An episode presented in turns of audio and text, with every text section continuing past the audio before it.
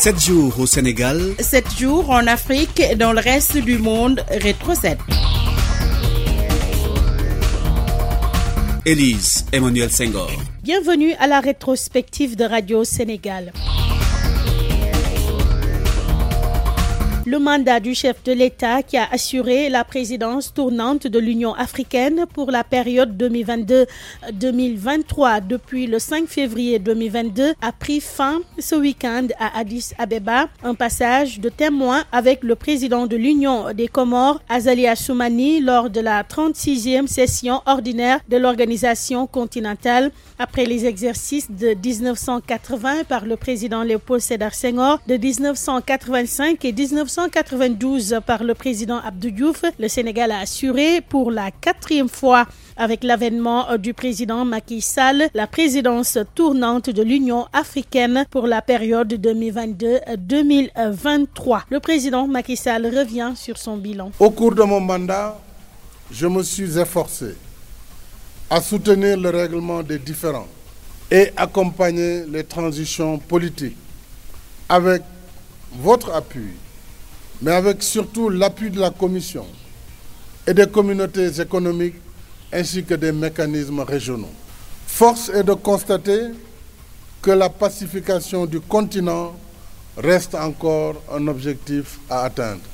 J'appelle instamment à la mise en œuvre des engagements du sommet extraordinaire de Malabo de mai 2022, à savoir rendre opérationnelle la force africaine en attente, créer une unité de lutte contre le terrorisme et financer de façon plus conséquente et plus prévisible nos efforts de lutte contre le terrorisme.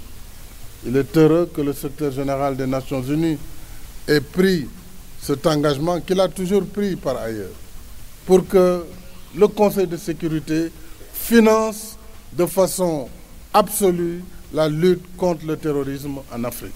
Avec la reconfiguration géopolitique du monde, une opportunité historique s'offre à nous de fermer l'ère de l'Afrique des problèmes et ouvrir la voie de l'Afrique des solutions.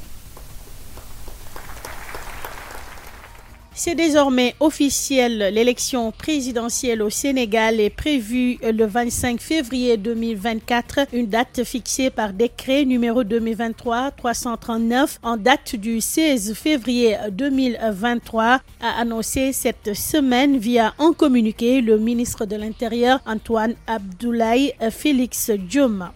Le procès qui oppose le ministre du Tourisme et des Loisirs Mambeignan au leader du parti PASTEF, les Patriotes Ousmane Sonko, a été renvoyé pour la deuxième fois à la date du 16 mars, poursuivi pour diffamation, faux et usage de faux dans un document administratif et injure publique. Le maire de Ziguinchor était présent à l'audience. Ses conseils ont bataillé ferme pour obtenir un renvoi du dossier malgré le niet du parquet et des avocats de la partie civile.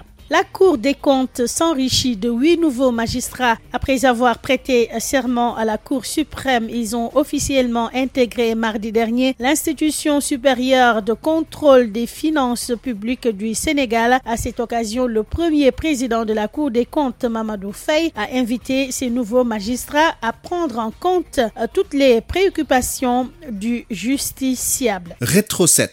Dakar Demdik renforce son parc automobile. 1400 bus seront bientôt réceptionnés pour renouveler son parc, dont les 300 d'ici le mois de juin prochain. Annonce faite en conférence de presse jeudi dernier par son directeur général. Ousmane Silla a présenté son bilan 100 jours après sa prise de fonction à la tête de la société de transport public. Compte rendu Mansouba. Après 100 jours à la tête de Dakar Demdik, Ousmane Silla tire son bilan. Nous avons mis en place des actions aussi concrètes par rapport à la réduction des charges. Parce que nous avons compris que le gaspillage était un problème, un fléau par rapport au carburant qui est un de nos points importants au niveau de notre charge. Nous avons réduit la consommation de carburant à plus de moins 15%.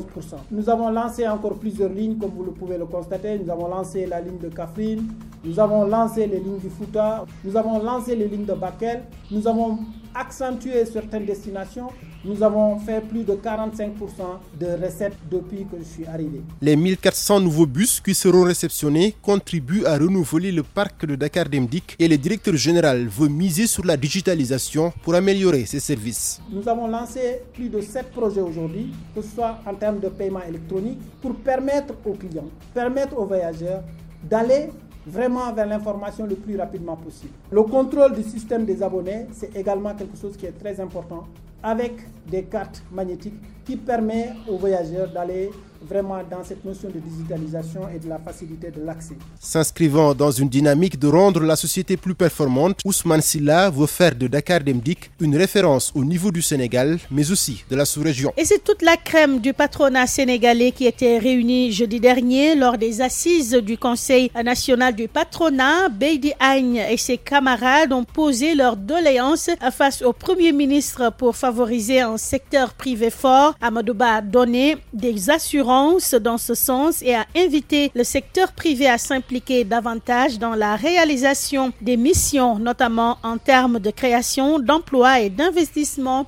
Des propos recueillis par Adramé Ismaël Koli. Inscrit dans le plan Sénégal émergent, le développement d'un écosystème favorable à l'innovation en matière de services financiers est une priorité nationale portée par le président Macky Sall. La conférence de ce jour nous donne l'occasion de faire le point sur une industrie qui navigue dans le changement et de forger un plan d'action pour lancer la prochaine vague de capital privé vers la reprise et la transformation des économies africaines en général et du Sénégal en particulier. Le Sénégal a pour ambition de faire émerger des champions en attirant et en développant à partir de son territoire des investissements directs étrangers qui, en partenariat avec notre secteur privé local, positionneront notre pays dans les chaînes de valeur mondiale et favoriseront l'éclosion d'un tissu dense de PME à travers des filières compétitives. Nous avons ainsi beaucoup investi dans la mise en place des infrastructures nécessaires pour devenir un leader dans la région et une plaque tournante pour le commerce et l'investissement. Cela a permis d'amorcer l'industrialisation nécessaire au rééquilibrage durable de notre balance commerciale avec des plateformes industrielles un pari industriel pour créer un pôle industriel à haute valeur ajoutée et un pôle logistique intégré. Parallèlement, nous ouvrons à faire de notre pays un centre de référence multiservice au niveau régional pour attirer d'importants investissements directs étrangers et favoriser la création d'emplois hautement qualifiés, y compris dans le secteur financier. Et puis cette triste nouvelle qui a également marqué la semaine, l'ancienne athlète sénégalaise Kendoy est décédée lundi dernier à l'âge de 44 ans des suites d'une longue maladie. La spécialiste du triple saut et du saut en longueur était alitée depuis une dizaine d'années. Depuis plus de deux ans, les médias nationaux avaient alerté sur l'état de santé de l'athlète qui se dégradait à son âme. Et c'est la fin de Rétro 7. Merci à Aaron Diouf qui l'a préparé et réalisé avec la coordination d'Ibrahim Assadi et Demba Malik Clin d'œil à notre équipe digitale, Mamadou Diagne et tous ses collaborateurs. À vous également, très bon dimanche et à très vite.